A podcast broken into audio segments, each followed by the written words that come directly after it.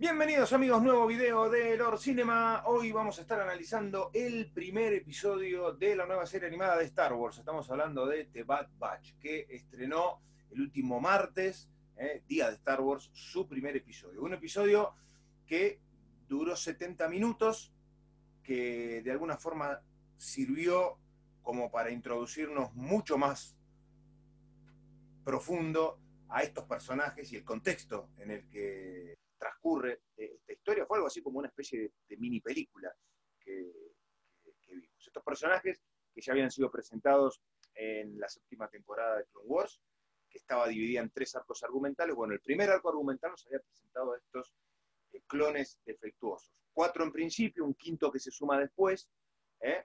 y que sorpresivamente para muchos, en los anuncios del año pasado, Disney decidió ofrecernos un spin-off de Clone Wars y que estos personajes tengan una serie propia. Es muy interesante el periodo cronológico, sabemos que es entre episodio 3 y episodio 4, pero fundamentalmente que la historia está situada inmediatamente después de la Orden 66. ¿eh? O sea que estamos presenciando la metamorfosis de la República al Imperio Galáctico, algo muy interesante, porque no hay mucha información sobre cómo la República se transformó en el Imperio. Sabemos del famoso discurso de Palpatine, que está presente en este episodio, visto desde otro ángulo, desde otro punto de vista, como diría Obi-Wan, pero la realidad es que la sensación es que la serie nos va a mostrar ese cambio y cómo el imperio se fue haciendo lugar en una galaxia que eh, fue durante miles de años eh, manejada, dirigida y gobernada por la República. Tenemos a los personajes, ¿no? los, los eh, clones estos cinco clones defectuosos. Cuando hablamos de clones, de, clones defectuosos, estamos hablando de experimentos que los caminoanos hicieron cuando realizaban las pruebas de, clonación. Y en esa experimentación surgieron estos clones, que evidentemente tienen eh, un defecto genético y que ese defecto genético fue eh, aprovechado por, por los clonadores para darle algunas habilidades. Es un grupo de elite, es como un SWAT. Un grupo de élite, cada uno con características únicas, y estas características únicas los hacen, obviamente, totalmente diferentes al resto del gran ejército de, la República. Tenemos a Hunter, que es el líder, muy parecido a Rambo, ¿no? Digo, en, el look que tiene con una vincha roja, ¿no? Eh, tenemos a, Wrecker, mi favorito, este, este, clon enorme, ¿no? musculoso, con una cicatriz enorme que le cruza la cara con un ojo este, cercenado, ¿no? Eh, pero muy gracioso, ¿no? Un personaje muy carismático. A mí particularmente, más allá de que ya lo habíamos visto en la última temporada de Clone Wars, la realidad es que la serie se ha encargado de, adentrarnos un poco más a, la psiquis de estos personajes. Entonces, es realmente uno de los personajes graciosos. Tal vez eh, es eh, un, poco limitado intelectualmente, ¿no? Si, lo comparamos, por ejemplo, con Tech, ¿no? Tech es todo lo opuesto, ¿no? No tiene la fuerza que tiene Wrecker, que es gigantesco y que utiliza la fuerza bruta absolutamente para todo, sino que Tech utiliza el intelecto, genio de las comunicaciones, ¿no? Y, de los armamentos, es un poco el cerebro del grupo. Después tenemos a Echo, y hay una aclaración. Echo se incorporó en Clone Wars, ¿no? Era un clon que había sido torturado por los separatistas y que había, eh, eh, dentro de esa tortura había sido físicamente manipulado, es decir, le, habían, lo habían torturado, pero le habían este, eh, insertado en la cabeza cables, ¿no? Y habían tratado de manipular su, cerebro para poder sacar la información, lo cual lo ha transformado en un clon diferente al resto. Pero hay que separarlo porque no forma parte de estos clones defectuosos de origen. ¿no? Él era un clon común que fue manipulado, que fue rescatado por The Bad Batch que fue incorporado al grupo. Y por último tenemos a eh, Crosshair. Crosshair es un clon muy particular. A mí me hizo acordar mucho a Clint Eastwood, ¿no? con, una, con un escarbadiente en la boca, el, tipo de corte de rostro, más allá de que son clones, cada uno es distinto al otro, ¿no? tienen una, particularidad física que los distingue ¿no? uno, uno, del otro, no solamente eh, la personalidad de cada uno, sino también eh, su psiquis. Y es un francotirador. ¿no?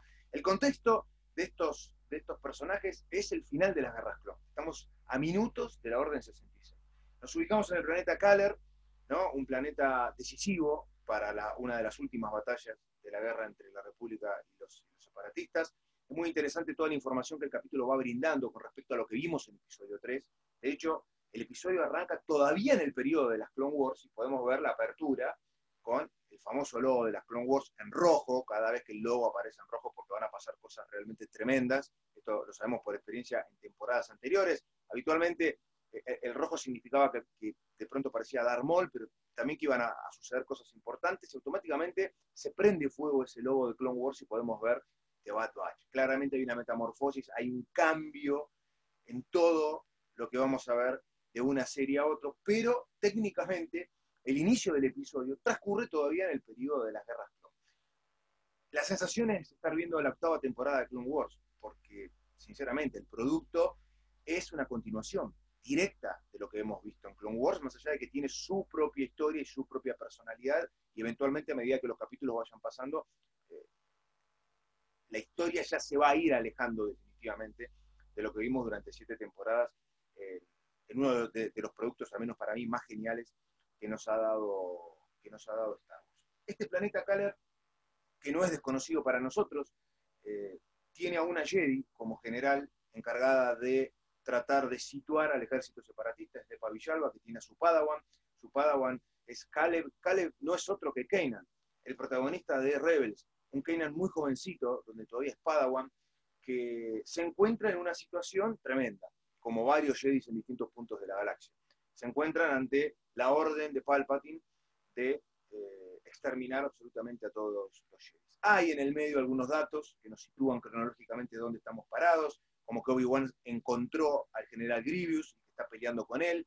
Evidentemente la información a ellos les llega tarde porque inmediatamente o casi inmediatamente se dicta la orden 66. Esto significa que evidentemente cuando ellos se enteran que Obi-Wan encontró a Grievous, en la cronología real de lo que está sucediendo, Obi-Wan ya lo mató a Grievous eh, y, Anakin ya traicionó a Mace Windu y se transformó en Darth ¿no? no con la armadura todavía, pero sí como personaje. Entonces, eh, ocurre lo peor, ¿no? Y acá empieza una persecución de los clones para con Depa Villalba, que es asesinada, ¿no? Y su Padawan, estamos hablando de Kanan, bueno, logra escapar después de, una persecución en un bosque.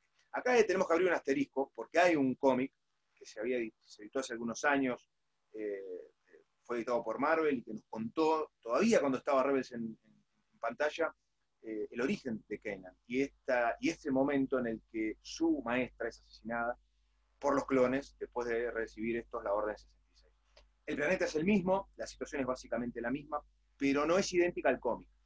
Y me parece que acá se ha sentado un precedente de que los productos audiovisuales pueden llegar a contradecir en algunas cosas muy sutiles a lo que hemos leído en el cómic, lo cual ha generado una polémica importante porque la idea y yo soy de la idea de que si vos tenés cómics, tenés novelas y tenés los productos audiovisuales, cuando hablo de los productos audiovisuales, me estoy refiriendo a las películas, a las series animadas y a las series live action, tiene que haber una coherencia narrativa para que no haya este tipo de contradicciones. Bueno, eh, Kanan es una creación de Filoni y evidentemente le han dado la libertad a Filoni para modificar algunas pequeñas cosas. En el cómic, por ejemplo, no, no, no nos vamos a desviar mucho por, por, para el lado del cómic, pero me parece que es importante aclararlo, que en el cómic la rebelión de los clones para, contra los Jedi ocurre por la noche, en el campamento, en este planeta Kaler, esto se, respeta y los dos oficiales clones son los que eh, terminan asesinando a, a Depa Villalba. Algo que acá no ocurre, es decir, ocurre lo mismo pero en otro contexto, están en el medio de una batalla. ¿Cómo queda eh, este grupo de clones cuando se dicta la Orden 66? Bueno, como sabemos que son defectuosos, y como bien se explicó en Clone Wars, los chips inhibidores que tienen en su cabeza y el implante de la famosa Orden 66 no está vigente en estos clones, ¿no? Al menos en cuatro de los cinco. Y acá es donde se empieza a tejer una de las primeras subtramas de esta historia, ¿no? Porque esta serie nos va a contar cómo estos clones se van a ganar la vida en la galaxia y van a tratar de sobrevivir no teniendo un ejército de la República y quedando totalmente descolgados del futuro ejército imperial. Y, acá es donde vemos que, a excepción de Grosshair, que evidentemente ha recibido la orden y la obedece no totalmente, pero parcialmente entiende que él tiene que cumplir ese comando que le da eh, el emperador, el nuevo emperador, y los demás clones no terminan de entender muy bien por qué él hace lo que hace y por qué el resto hace lo que hace. Teniendo en cuenta que los clones, más allá de este ser un grupo de élite, han tenido siempre una relación con los Jedi realmente muy estrecha y se encuentran en un momento realmente eh, complicado. Esto evidentemente se va a ir desarrollando a medida que el episodio, eh, a medida que la serie se vaya expandiendo, ¿no? Y vamos a ir teniendo mayores detalles de cómo este grupo ¿eh? Se va abriendo su propio camino en la galaxia. Es interesante lo que el capítulo nos muestra, porque volvemos a Camino, que es el hogar, entre comillas, de los, de los clones, donde, nacieron y donde son entrenados y donde eventualmente después son reasignados a los distintos lugares. Tenemos al Moff Tarkin, ¿no? No es Moff todavía, no es Gran Moff Tarkin eh, eh, todavía, pero ya lo vemos con un poder militar muy importante. A días o minutos de la, del alzamiento del imperio, Tarkin ya tiene eh, la orden del emperador de ir a buscar o de hacer una revisión de tropas para elegir lo mejor a nivel militar para el imperio que acaba de nacer. Y nos empezamos a enterar de algunas pequeñas cosas que tienen que ver eh, con el alzamiento del imperio, que son interesantísimas. Como por ejemplo, es recontra sabido que durante el imperio los clones eventualmente fueron descartados y fueron reemplazados por reclutas. No sabíamos técnicamente por qué, pero hay una explicación de Tarkin muy curiosa, son más baratos los reclutas. Cuesta mucho más barato reclutar que mandar a construir o mandar a fabricar un ejército de, clones. Sabemos que los caminoanos este, no cobran barato, porque esto se ha mencionado constantemente, y es muy interesante lo que vemos en camino. Vemos a Lama Su, al, primer ministro, hay, algunos diálogos muy interesantes, ellos no terminan de entender muy bien qué es lo que está pasando, cómo quedan parados ellos como, como, industria de, clones. Durante casi una década tuvieron un contrato, un contrato que está vigente con la República, pero Tarkin se encarga de decir, bueno, pero la República no existe más, ahora es el imperio. Ese contrato ustedes lo tenían con la República. El gobierno que, se ha alzado ahora es otro. Y, hay algunos secretos que los, que los caminoanos este, guardan. En el medio queda este grupo de, clones que no saben muy bien para dónde tiene que ir. A ver, ¿cómo quedan parados en toda esta historia? Internamente saben que algo está mal, que, lo que pasó con los Jedi no les cierra a ellos. Ellos tienen un libre albedrío que el resto de los clones no tiene. El resto de los clones han cumplido la Orden 66, pero descubrimos que la Orden 66 no es solamente el asesinato masivo de los clones para con los Jedi, sino que es una obediencia incuestionable para con el imperio. Entonces, obedecen toda orden que venga del alto mando imperial, ya sea del emperador como de los oficiales de más alto rango. Esto no pasa con estos soldados. Tarkin se da cuenta de esto, les hace una prueba, una prueba que nos hace acordar mucho del entrenamiento que habíamos visto en Clone Wars, ¿no? dentro de las instalaciones de, camino, para ver de qué están hechos, a ver si pueden responder. A Tarkin un poco le gusta esto de que sean distintos, ¿no? porque pueden servir como tropas de élite. Y hay que entender también que el Imperio va a seguir cazando a los Jedi remanentes que han quedado. Esta prueba nos muestra a unos modelos de, de Dark Troopers un poco más primitivos de lo que hemos visto en Mandalorian, prototipos, eh, y son probados a su máxima potencia y responden a la perfección. Digo, este grupo se las arregla en un entrenamiento que empieza siendo una práctica y que terminan luchando contra soldados con armas reales y son enviados a Onderon. Onderon es un planeta muy conocido dentro del universo Star Wars que está directamente ligado con la Orden Jedi. Son enviados a una misión para detener a un grupo de insurgentes. El grupo de insurgentes no es otro que el de Sau Guerrera, un joven Sau Guerrera, que ya habíamos visto también en Clone Wars, y que ya se ha hecho cargo de una fracción o de una de las fracciones de la recientemente creada Alianza Rebelde.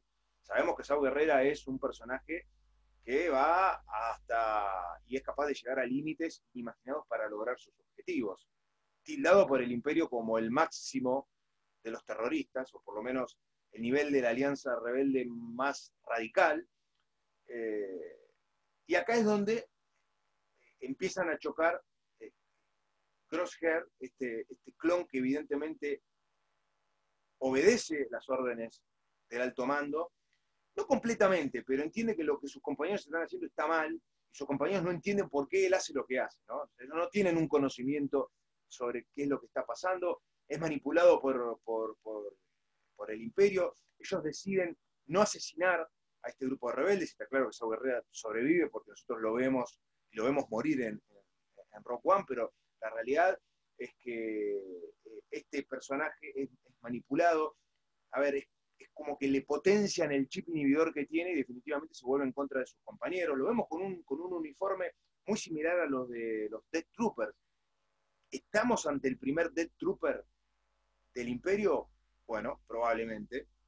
Este, este personaje claramente se separa del resto del grupo y evidentemente va a ser uno de los antagonistas. Imagino yo que el grupo de los Bad Batch va a tratar de, traerlo de nuevo a sus filas porque es, uno de sus compañeros, pero esto evidentemente se va a ir desarrollando a medida que la serie vaya, vaya avanzando. Por otro lado, eh, tenemos a Omega.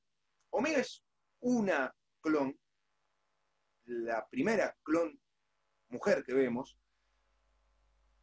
y como clon, evidentemente es un clon directo de Jango Fett no sabemos en el medio qué pasó, pero descubrimos que es una de las cinco clones defectuosas. El grupo de Bad Batch está compuesto por cinco clones, pero tenemos que sacar a Echo de esa ecuación, porque Echo no forma parte de la camada original de clones defectuosos. Eran cinco.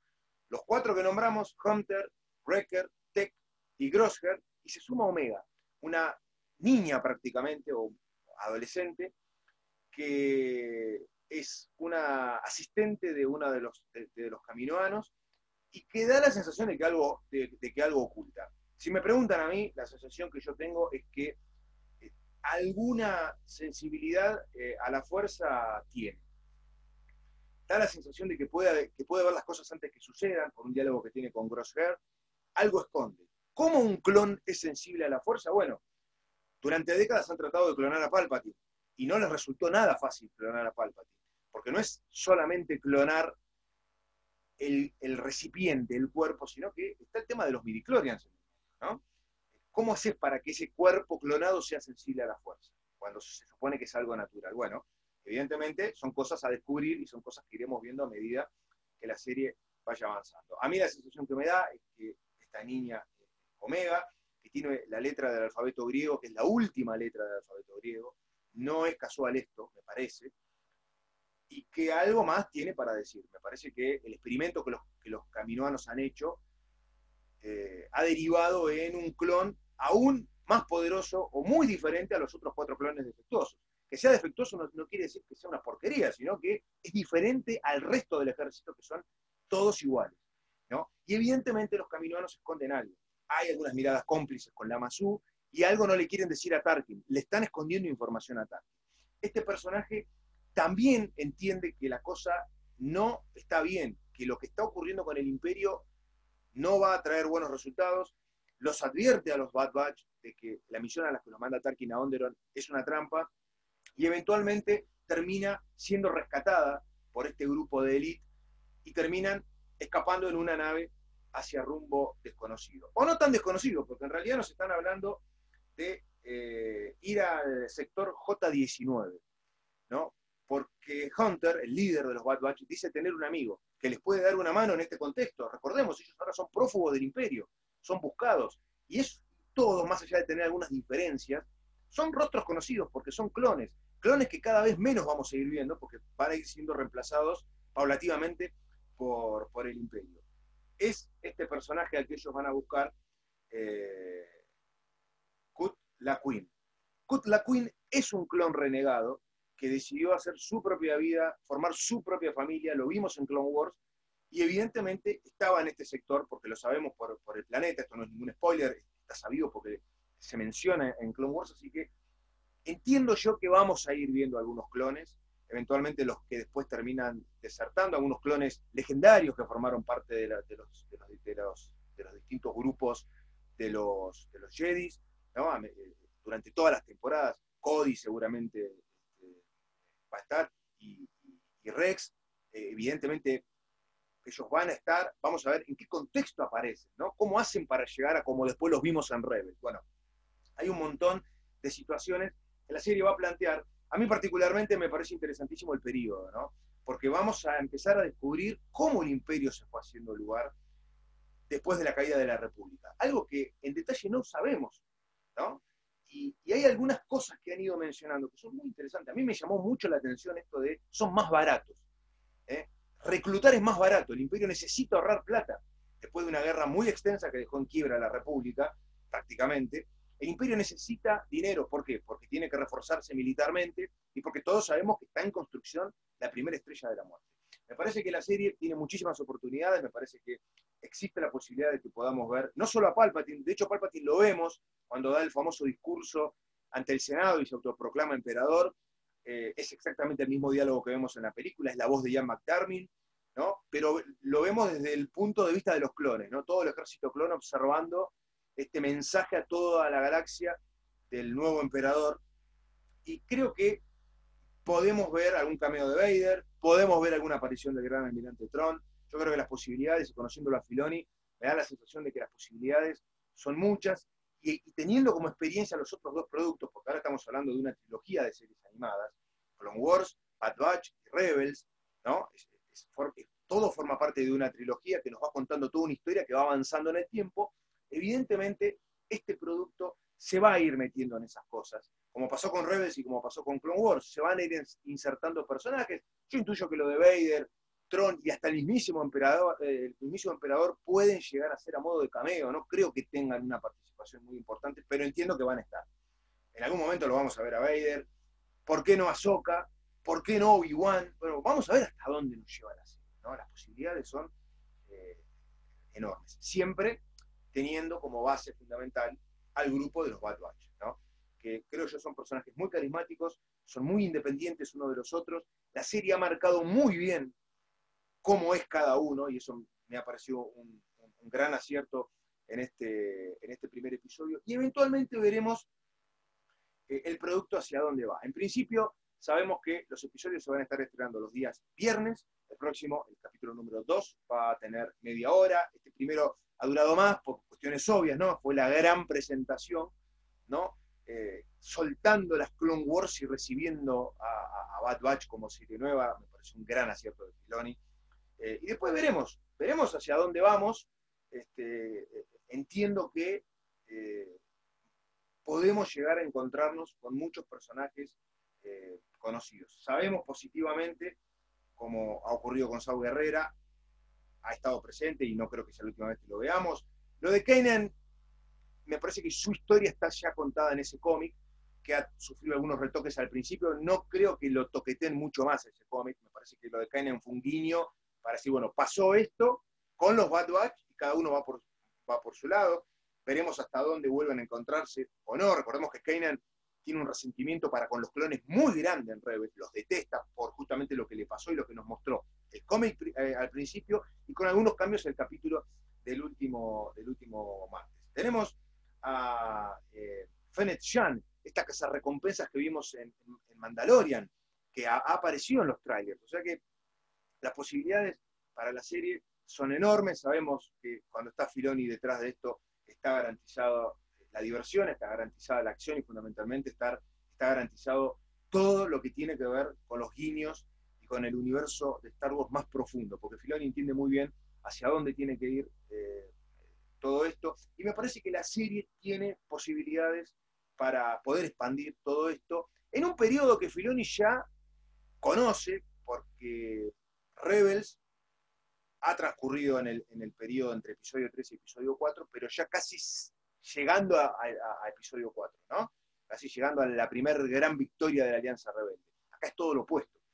Acá la Alianza Rebelde son migajas todavía y el imperio está empezando a ponerse de pie. Y a mí me encanta ver cómo el imperio se pone de pie y ver cómo lo hizo, porque eso es lo que no sabemos. Creo que Tarkin va a tener mucho para decir. Me parece que el personaje de Tarkin va a cobrar una dimensión aún más grande de la que tiene, porque vamos a ir conociendo mucho más de él. A mí la caracterización de Tarkin me pareció fantástica. Tarkin 100%. Los modos, las miradas, los gestos, la voz, las formas. Bueno, me parece que eh, es una serie que tiene muchas posibilidades, que, que, eventualmente no deja de ser una continuación de Clone Wars y se respira Clone Wars permanentemente, en los diseños, en las formas, en la animación. La animación es fantástica. No vamos a descubrir nada, cada producto nuevo es, es mejorado, cada vez es todo más real, hay más detalle. Bueno, entiendo que eh, es un producto a lo Filoni, que él conoce muy bien, y que teniendo en el medio de este producto otros dos, como fueron Clone Wars y Rebels, la mezcla de personajes y la cruza de historias para llenar algunos huecos, entiendo va a ser realmente fantástica. Denle una oportunidad, si sos fanático de Star Wars, imagino que ya la habrán visto, pero entiendo que los personajes eh, son, creo yo, muy queribles. Cada uno de ustedes elegirá el suyo. No dejen de mencionarlo en, los comentarios del video si quieren cuál fue su personaje favorito. A mí particularmente me encantó Breaker, es un personaje genial, es mi favorito, claramente.